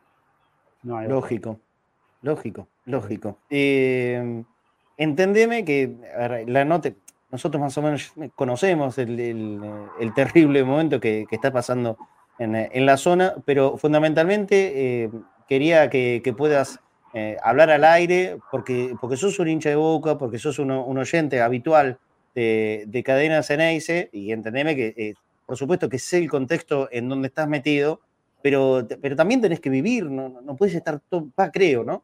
No puedes estar las 24 horas del día durante todo, todo, todo- todos tus días eh, pensando en a ver cómo, cómo esquivo si, si me cae algo desde arriba. ¿Te permitiste, por ejemplo, anoche, no sé, capaz en un horario muy marginal para vos, pero anoche jugó Boca acá, en, en Argentina? Eh, ¿Estabas atento a eso? ¿Estabas expectante? No me lo que- pierdo ningún partido de Boca. No te perdés nada. No, nada. Eh, ni de Boca ni de la selección, así que sí, me desperté a las 3 de la mañana a ver, Para ver el partido. fue a las 3 de la mañana, me desperté a las 3 de la mañana hasta las 5. Eh, bueno, ahora no sé si escuchan, ahora sí es un avión que está Eso es un avión. Eh, y sí, me permito algunas cosas. Hoy, por ejemplo, me permití salir a correr un rato para despejar. Pero sí, yo tengo la posibilidad de trabajar desde mi casa, así que por suerte puedo seguir trabajando. Mi esposa trabaja en casa, pero tiene clientas que no, no vienen a... Tienen un salón de belleza, no vienen porque no les da miedo salir. Y bueno, y me quiero, quiero volver a, lo- a las atrocidades del, del sábado. Quiero decir que hay muchos compatriotas que están desaparecidos. Mm. Hay algunos que están fallecidos, hay otros que están desaparecidos. Creo que son entre 15 y 17 argentinos que están eh, desaparecidos en, eh, a manos del Hamas. No sabemos en qué estado están. Hay dos chicos que, dos hermanos eh, que son eh, conocidos míos, de, chicos, de, dos chicos de Villa Crespo, hinchas de Atlanta, fanáticos, eh, que están desaparecidos. Hay un montón de gente. hay gente que ya pasaron los 60, 70 años, que se vinieron después de la dictadura y nunca pensaron que los iban a volver a sacar de sus casas en calzoncillos, eh, en patas, como lo solían, como hicieron en la época de la dictadura y la verdad se me, se me pone la, piel de pollo. eh, que nunca pensaron que iban a volver a vivir ese horror y hoy no sé en qué estado lo están viviendo, porque deben estar en un foso, en un calabozo, quién sabe en qué, en qué estado, porque no, tampoco no, en una guerra común, cuando hay eh, rehenes o prisioneros de, prisioneros de guerra son soldados, que también hay, eh, ellos son civiles que, que- que son rehenes, eh, no dejan a, ni a la ONU, no dejan ni a, los servicios médicos, ni a la Cruz Roja Internacional eh, ir a ver qué pasa. Hay chicos, hay ancianos, hay mujeres, hay bebés que necesitan su comida, sus pañales, gente que necesita medicamentos y no les llega nada, no les llega nada. Y la gente, esa es la mayor preocupación de la gente. Eh, y bueno, y esto por, por desgracia va para largo. Marcos, ¿tenés idea de, cuán- de cuánta gente es la comunidad de argentinos que, que hay en Israel en este momento? Eh, no, no, no sé exactamente, pero es muy grande. Creo que fuera de España, creo que debe ser eh, la comunidad más grande, tal vez en Estados Unidos, debe ser la comunidad más grande de argentinos en el extranjero. Y los, y los que han vuelto a la Argentina eh, son, eh, la mayoría son chicos que estaban en, eh, en algún intercambio educativo o algo así que son que tienen solamente una nacionalidad. Seguramente habrán habido al- algunos argentinos de doble nacionalidad que también han pedido volver, porque sí da miedo que va a ser. Así que bueno, eso es lo que estamos viviendo. Marcos, Eh, te, te, te- te voy a liberar, por supuesto, te No, está bien, recontra no agradezco. ¿eh? Te recontra agradezco. eh, La verdad que fue un, ida y vuelta hasta que logramos la, Mm, la comunicación. Sí, sí. Eh, ¿Te lo imaginas para largo esto? ¿Para muy largo? Sí, sí, porque fue un golpe duro eh, que recibimos, el que Israel recibió. Y, bueno, hay que, de una vez por todas, hay que terminar con este grupo terrorista, eh, que no gobierne más, que se desarmen sus armas y que tanto la gente de Israel, el del sur de Israel, como los mismos palestinos de la franja de Gaza puedan eh, vivir mejor, puedan mejorar, porque de última ellos también eh, son rehenes, ellos también viven en la pobreza. eh, y por todo, por, por un grupo que es extremista, radical, que no, no les interesa, no les interesa ni su propia gente, así que menos le va a interesar la gente que vive del otro lado del límite. Marcos, te mando un abrazo grande. Eh, seguí escuchando Cadena Ceneice todos los días que puedas. Seguí mirando los partidos de Boca. Ojalá que, se te pueda dar una alegría gigante el 4 de noviembre. Imagínate que es lo que esperamos todos los boteros en el mundo. Estamos todos esperando, estamos, tenemos la fecha ahí entre ceja y ceja, como se dice. Y bueno, ojalá venga la séptima para darnos una alegría. Dios quiera. Dios quiera. Marcos, un abrazo muy grande para vos gracias por el para toda tu familia. Y bueno, y sigan pidiendo por los secuestrados, por los rehenes, tanto los compatriotas como los que no. Hoy dieron el número oficial de 199 rehenes. No han dicho cuántos civiles y cuántos soldados, pero bueno, la mayoría son civiles, sin ninguna duda. Claro. Es muy duro. Ese, ese es para mí el, gran terror. ¿eh? Así es. gente absolutamente inocente de cualquier cuestión política, territorial, religiosa, civiles, civiles, civiles, gente común y corriente, que vive la misma vida que vivimos nosotros acá, pero a miles de kilómetros, civiles, secuestrados. Bueno, eh, un espanto. Marcos, eh, abrazo grande. Abrazo bueno, gracias a todos y bueno, aguante boca y aguante cadena. Muchísimas gracias. Marcos Tiefenberg, eh, oyente de, Cadena Ceneice que, que, vive en Israel. Bueno, por suerte lo vemos que está, que está bien de salud, que en estos momentos es algo que cotiza, imagínate cuánto, ¿no? En, aquellos, en aquellos lugares. Eh, bueno, qué sé yo. Yo vengo de familia que, escapaba de la Segunda Guerra, estas, estas historias, más o menos uno, uno lo puede tener conocida, estos relatos, ¿no? Eh, pero vivirlo en carne propia, la pucha. Lo que debe ser eso. Bueno, nada, no más para agregar. Eh, yo lo había dicho ayer y lo reiteré hoy y lo vuelvo a decir. Eh, no, no opino, no, no me corresponde que en este lugar que, tomo en el programa, acá dé una opinión sobre los por qué, los motivos. Yo creo que nunca hay un porqué y nunca hay un motivo para guerra de ningún tipo, para actos terrorismo, de terrorismo, por supuesto, que tampoco, eh, como no soy un conocedor, no, no voy a opinar. Conozco lo que puede conocer la mayoría, que es desde afuera y desde cómo nos cuentan la historia, desde algún lugar o del otro. No sé más que eso. Eh, pero pienso en la gente común y corriente, en la gente común y corriente, ni en los presidentes, ni, ni, ni en los estados, ni en quienes mandan de un lado, del otro. ¿Saben en dónde me puedo meter? En el lugar de la gente común y corriente, como lo soy yo. E imagínate, Dios quiera, nunca pase nada, y creo que no, no, pasaría, eh, algo parecido acá, en donde vivimos nosotros.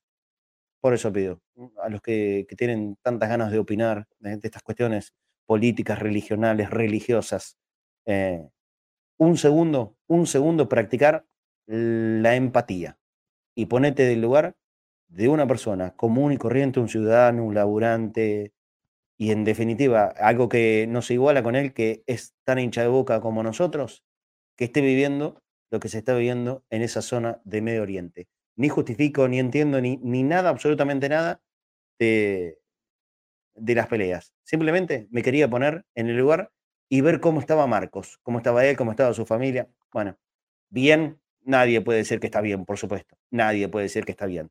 Él está muy preocupado, es lógico. Debe tener amigos, debe tener conocidos, como yo también tengo aquí. ¿eh? me imagino que muchísima gente tiene amigos, conocidos, de, gente que eh, tiene un familiar. Yo tengo un, muy amigo mío de, la secundaria, por ejemplo, el otro día. Se nos ocurrió preguntarle, no lo veo seguido, pero se nos ocurrió preguntarle. Y me dijo, sí, claro. Tengo padres, hermanos, primos, ¿Saben qué? ¿Saben qué? Un hielo se me pasó por todo el cuerpo. Le preguntamos, Lior, ¿vos tenés algún conocido? Sí. No, no tengo conocidos. Tengo a mi papá, tengo a mis hermanos, tengo a mis primos. Un segundo de empatía. Después, si quieren, sigan discutiendo de política, de religión y todas esas cuestiones. Un segundo de empatía para tipos que son exactamente igual que vos. Damos vuelta a la página.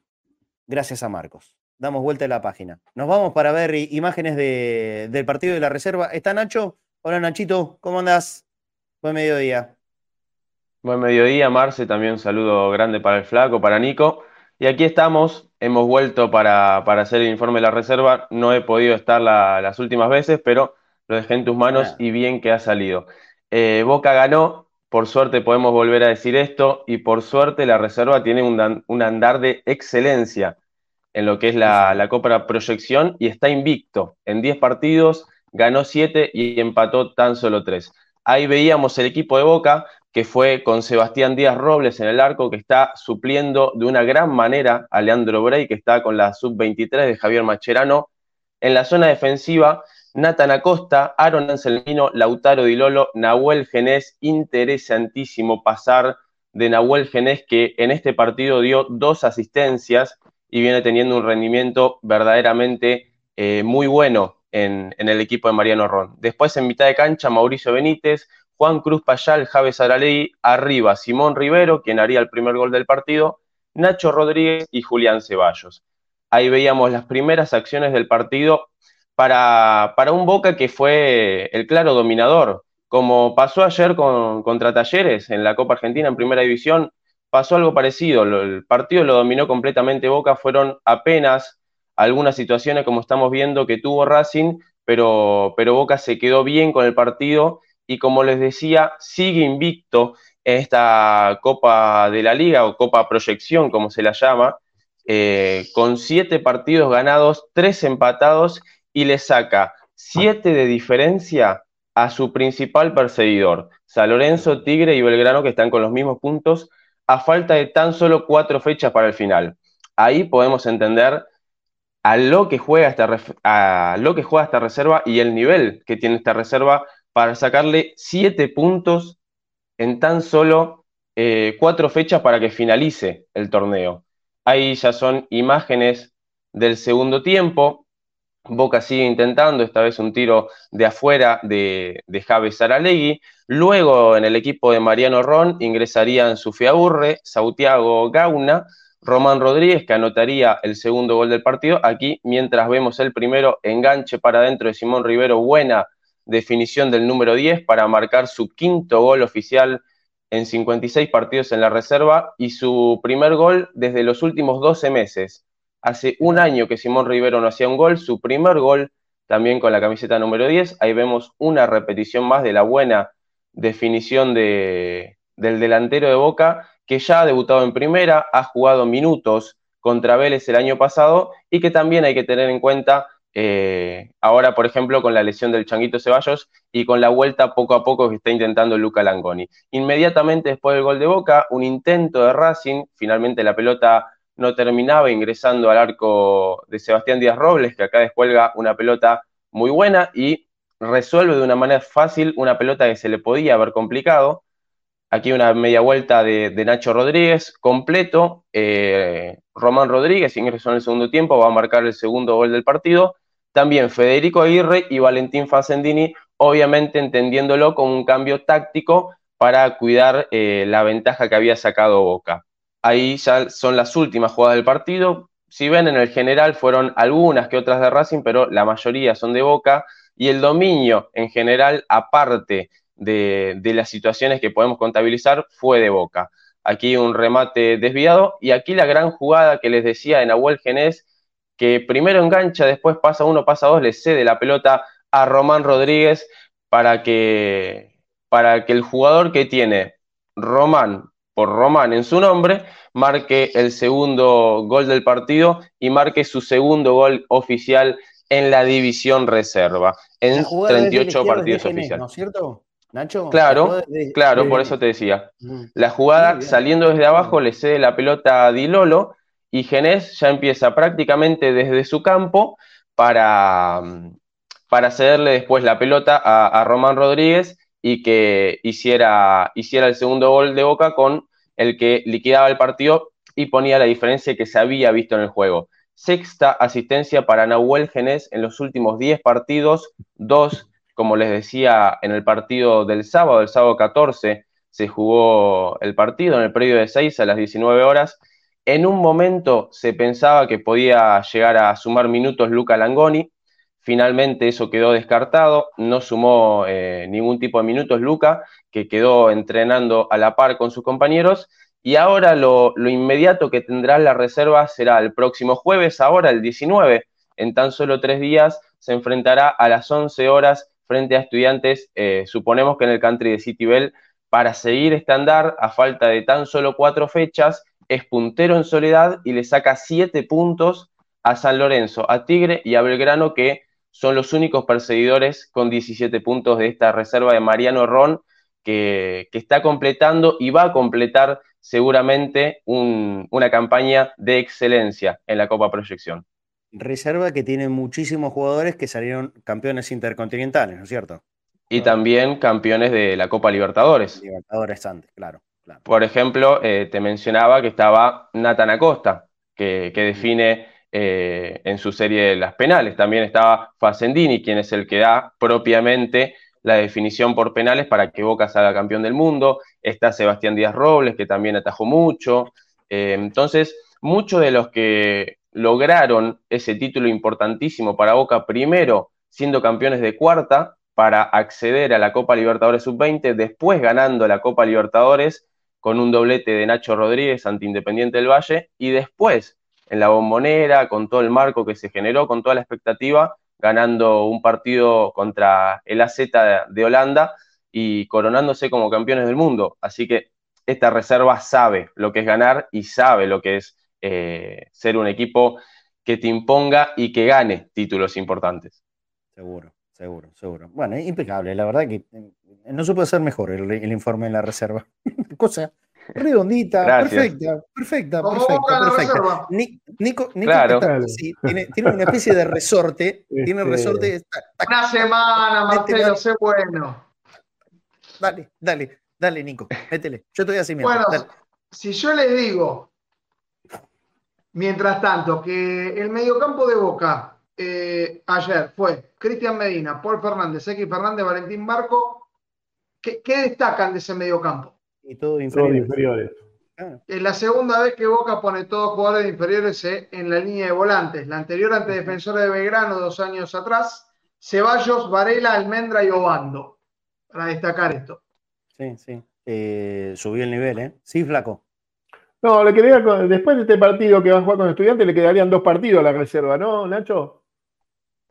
Le quedarían tres. Y Godoy. ¿Tres? Claro, porque juega, esta fue la décima fecha, la decimoprimera contra estudiantes y después le quedarían dos, eh, tres más. En la pues fase de grupo. Claro, obviamente en la fase regular. Y ya prácticamente, no lo vamos a decir muy alto, pero Boca está clasificado a los playoffs. Siete puntos de diferencia, eh, faltan por jugar 12, tiene que hacer las cosas muy mal para no clasificar. Totalmente. Boca ya está adentro. Bueno, eh, sigue un andar impresionante el equipo de Mariano Herrón, eh, pero es, es un conjunto, evidentemente. Un gran laburo que se está haciendo hace mucho tiempo. Eh, aquí es, es, la continuidad, me parece que, que, se ha mejorado. Boca ha mejorado, está todo, todo el tiempo, no solo saliendo campeones, sino dándole jugadores, jugadores a la primera. Y toda esta camada todavía no, pisó, no pisó un minuto la primera. ¿eh? Toda esta camada todavía no pisó un minuto en la primera. Y bueno, paciencia, tranquilidad, porque evidentemente en el momento que la pisen eh, va a ser para llegar para quedarse, que esa es la idea, por supuesto, no que sean aves de paso, llegar para quedarse y para que se consoliden como jugadores de la primera división. De Boca, en, la medida de lo posible, pero todos no se pueden quedar, esto es así. no hay manera que, todos los pibes que la rompen en la reserva jueguen todos juntos en la primera. Eso es eh, utópico. No pasa. Pero que están, están y que en cualquier momento pueden nutrir a la primera de boca, eso seguro que sí. Eh, Nacho, perfecto, como siempre. Un abrazo grande, amigo. Abrazo grande para todos. Muy bien. 17 años tiene Nacho. 17 años. Tiene 17 años, no terminó el quinto año de la secundaria. Qué crack. E, este es nuestro Colo Barco. Este es nuestro Colo Barco. Qué, qué pedazo de periodista que se viene. Eh, bueno, nos vamos. Hay, hay, hay si, vamos con el don dato, Biblia, ya te digo que te quedamos solo, yo me voy. ¿eh? Rápido, rápido. Bueno, entonces no. No. No, No, tranquila, estoy mostrando hojas, no es esa Tuvo para escribir, una semana tuvo para escribir, ¿sabe cuánto? Claro, claro, no, no, no, no. no. Eh, eh, Don Dato Express, ya son 14.31. Adelante. Rápidamente. Sí. eh, Boca tiene la segunda mejor marca en Copa Argentina de partidos invictos, 17, 10 triunfos y 7 empates. Llegó a su decimosegundo empate en 42 partidos. Tercer empate en 8 partidos, cuarto final por Copa Argentina y jugará su sexta semifinal en Copa Argentina. Cuatro ganadas, una perdida hasta ahora. Recordemos que siempre contamos la Copa de la Argentina de 1969. Por cuarto de final, tercera definición en cuartos de final le había ganado a Rosario Central en 2012, le había ganado a Patronato en 2021 y ahora le ganó a Talleres. Será el, fue el quinto partido de Copa Argentina disputado en Mendoza, tres ganados, uno empatado y uno perdido. Noveno empate en 25 partidos oficiales en Mendoza y la segunda definición por penales, las dos ganadas por Boca. Vigésimo segundo empate ante Talleres y por supuesto cinco tandas de penales al hilo que lleva Boca, Nacional, Racing, Almagro, Palmeiras y Talleres. La vez que más veces se pateó penales, 2021 fueron siete, pero sí Boca eh, es la mayor cantidad de veces de penales, de tanda de penales ganadas, cinco. Este año se podría dar de que llegue al sexto triunfo y sería récord, por supuesto, para Boca. 20 tandas de penales en terreno neutral, ganados 15, 5 perdió, 41 ganadas en 57 en total. Por primera vez desde que Romero está al arco, los jugadores del rival desviaron sus penales. Hasta ahora, todos los que habían errado los había atajado Chiquito Romero y Boca es el tercer equipo en Copa Argentina con más tandas de penales. Talleres es el que más tiene con 14. Con esta perdió su quinta. Eh, lo dicho, tercer gol para Edinson Cavani, el tercer penal convertido en cuatro remates en, en Boca y llegó a sus 440 goles en total en su carrera, los números más importantes. Ah, y Romero, a pesar de no haber tapado, todavía tiene 12 de 26. Es impresionante los números de Boca que decíamos entonces. 77 penales ejecutados por Cavani, 61 goles, 14 cerrados en su carrera. Los principales números que tiene Boca, que hasta ahora es el equipo que más definiciones por penales ha superado en el año 5, en el año 2023. Perfecto, Nico. Listo. Ahí está, redondito. Para, cerrar. minutos. Excelente. programa. No, muy bien, muy bien. Para cerrar el, pro- el programa hoy, eh, que estuvo bien cargado. Yo creo que mañana vamos, vamos a descansar. Yo metí un fin de semana con todo. ¿eh? Viernes entre bosteros, eh, domingo, domingo doble turno con transmisión más entre bosteros. Va, en re- entre bosteros. En realidad fue una charla en, en nuestro canal de YouTube. Estuvo bueno porque eh, pudimos con Ciro articular, como le gusta decir a Bielsa eh, lo- lo- los procesos tecnológicos para poder meter la gente al aire. Estuvo, estuvo buenísimo. Eh, muchísima gente, muchísimas visualizaciones en el canal de, de YouTube. Dos cosas para, para decirles respecto, respecto a mí. En el canal de YouTube síganme, Marcelo González, guion, Cadena Ceneice, lo buscan así. Marcelo González, guion, Cadena Ceneice, vienen, se suscriben. Vamos a seguir con, con más contenidos vivos, informes. Va- Vamos a seguir. ¿eh? Lo, lo tenía un toque abandonado, pero el día anoche estuvo realmente buenísimo, buenísimo, y hasta casi las 2 de la mañana. Eh, Marcelo González, guion Cadena Ceneice. Y como Don Twitter decidió que yo no, no tenía que seguir con mi cuenta El eh, señor original, X es ahora. bueno, Don X. ¿Qué es esto? Me, me el señor. X.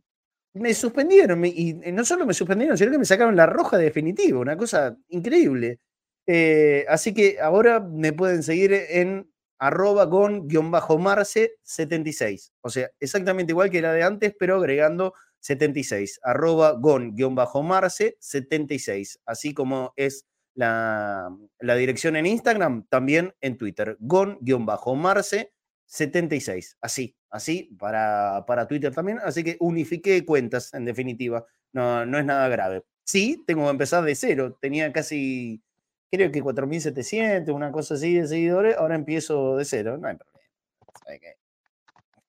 No me importa. Bloqueame esta cuenta si tenés ganas también. Y volveré a empezar de cero con otra. Y no- la verdad me importa nada, nada. Pero bueno, siempre es un lugar para, para poder difundir el, el laburo que, que hacemos, ¿no? Así que si quieren seguirme en Twitter, arroba gon-marce76. Desde ya les anticipo, soy un toque aburrido, no, no, no, no escribo siempre, eh, pero bueno, si quieren seguirme, síganme ahí, pero sí me interesa más que nada el, el canal de YouTube. Tanto el de Cadena Ceneice, que vengan, que se suscriban, eso es imprescindible, como el, eh, mi propio canal de YouTube, que es Marcelo González, guion Cadena Ceneice. Ah, para cerrar el programa, no se olviden que, por supuesto, seguimos tratando de encontrar aportes y colaboraciones del mil por mil de Cadena Ceneice para poder llevarte la original de Román, firmada por Román, la original de Cavani, firmada por Cavani y la mayoría de los jugadores titulares del plantel de Jorge Almirón. No está la firma de Almirón, así hay algunos odiadores de señales del técnico de Boca, no está la firma de Almirón, son firmas de jugadores. Román, original, camiseta tela jugador, firmada por Román, la de Cavani, original, firmada por Cavani y la mayoría de, los jugadores titulares actuales ¿eh? de, plantel de Boca. Y aparte, ocho premios de lujo más. Mil por mil de Cadena Ceneice, dejando tu colaboración en boca.cadena.ceneice. Boca.cadena.ceneice, ahí está, alias de, de Mercado Pago. Boca.cadena.ceneice y, por cada mil pesos te corresponde un número. Luego luego de hacer la colaboración en Mercado Pago o en el PayPal, así como está el código QR ahí, es para, para llevarte a PayPal. Por cada mil pesitos que, colaboras, yo pido que manden la, captura y el mensaje al siguiente número telefónico 11 25 31 04 64. Es fácil, ¿eh? 11 25 31 04 64. Es cuestión de mandar la captura, avisar, Marce, hice el aporte en Mercado Pago, Marce hice el aporte en PayPal y ahí yo te voy a responder, voy a anotar tu nombre apellido y te voy a decir cuántos, eh, cuántos números te corresponden. Y sencillo, mil pesos, un número, dos mil, dos, tres y así, y así, y así, y así, para poder colaborar en, eh, en este laburo barra emprendimiento que tanto cuesta y, bueno, ya soñar con Río de Janeiro es soñar demasiado, demasiado alto, demasiado delirante. Pero bueno, vamos a tratar de, vender eh, todos los números para hacer lo antes posible el sorteo de mil por mil, que se vayan las camisetas y que se vayan todo el resto de los premios. ¿sí? Quien puede colaborar se va a estar realmente muy, muy agradecido. Acordate, nuestro mercado pago, boca.cadena.ceneice, desde cualquier lugar puedes hacer la transferencia y acordate em, al, numerito telefónico que te di recién, mandar, mandar el aviso, así, así se te anota y, te dejo el número. Bien, bueno, nos vamos, nos vamos, flaco. Eh, ¿Esa camiseta de dónde es? ¿Esa camiseta de dónde es? ¿Dónde le puede conseguir la gente? De Aton Estampados. Es Aton Estampados. Ahí está. Ahí está. Atonshop.ar. www.atonshop.ar. Mirá qué linda. Ese modelo es de Aton, atonshop.ar. Fíjense, tienen un montón de modelos de boca. ¿eh? Ingresen, en la web de Aton Shop y se pueden ganar esa, por ejemplo, o se pueden comprar esa camiseta que tiene puesta el flaco Fornés en este momento, que la verdad que está buenísima, buenísima, buenísima. El, el, flaco que se nos va a convertir en meme en cualquier momento. Bueno, flaco, la, seguimos en en la semana, seguramente. Me, falta la banda. la Skynet sí, nuestro Terminator. Tal cual. Abrazo, flaco. bueno, Marte, Nico, un abrazo grande, buena semana y bueno, nos juntamos en la próxima, no sé cuándo va a ser. Sí, sí, seguramente el miércoles. Seguramente el, miércoles, volvemos, al mediodía. Mañana, mañana vamos a, descansar un poquito. Abrazo. Dale, Marce. Dale, abrazo grande para los dos, abrazo a todos. Abrazo grande, Flaco. Me quiero despedir con una sola coincidencia que me está pidiendo el público del chat. Eh, la Argentina, los Pumas pasaron a semifinales, eh, lo hicieron en Francia. ¿Cuándo fue la última vez que ocurrió esto en Francia? En el Mundial de 2007. Sí, sí, sí. Listo. Bueno, no, sé, si notaron la, sutileza de la portada, ¿no? Adentro. bueno, bueno, todo tiene que ver con todo. Todo tiene que ver con todo. Y también porque los que patearon de Talleres de Córdoba fue como un penal de rugby, ¿no? Arriba. Y también porque la última jugada fue sacada por un hincha de Boca, ¿eh? Moroni, el que salvó ese tackle final, fanático de Boca. ¿Cuándo juegan los Pumas ahora otra vez? ¿Cuándo juegan? El viernes, no, no sé el horario ahora Este exactamente, pero el viernes juegan con Nueva Zelanda. Obviamente no son favoritos, pero estaremos allí, por supuesto, observando al equipo de los Pumas. La otra semifinal, por supuesto, es entre Inglaterra y Sudáfrica. La Argentina está buscando ir por su primera final en la historia. Ya llegó tres veces a las semifinales. Lo dicho, la anterior en Francia en 2007. Bien, muy bravo. Es muy bravo. Bueno, viernes juegan entonces los Pumas y también Boca. Boca a la noche del viernes juega contra Unión de Santa Fe. Nosotros nos estamos reencontrando en Cadena Cenense y al mediodía el próximo miércoles. Mañana paramos la pelota, descansamos un, un poquitito y la vamos a continuar el, el día miércoles. Chau, Nico. Abrazo grande y nos vemos el miércoles. Chau, chau, chau, chau. Y chau, chau a todos. Muchísimas gracias por este, este buen rato que estuvimos lunes, feriado. Bueno, mañana, mañana a laburar, a meterle con todo y, y antes de irnos, otra vez. ¿eh? El que pueda colaborar en, eh, en, el Mercado Pago o en PayPal de Cadena Ceneice participa directamente. La de Román, la de Cavani, productos de Queen International, libros de historia de Boca del doctor Horacio Rosati, libro de Leandro Cordobés, vinos de la finca Heral, bodega mendocina, una, una remera, chaqueta con, con capucha de, de, Boca Pesca. Bueno, hay un poco de todo. Una noche de hotel, una cena para dos personas. Tenemos de todo en el mil por mil de, de Cadena Ceneice para que ustedes puedan colaborar, para que sea un incentivo de participar del sorteo y que a nosotros realmente nos, eh, nos ayuda mucho para poder seguir adelante con, con este proyecto llamado Cadena Ceneice. Un abrazo grande para todos. El miércoles la seguimos. Chao.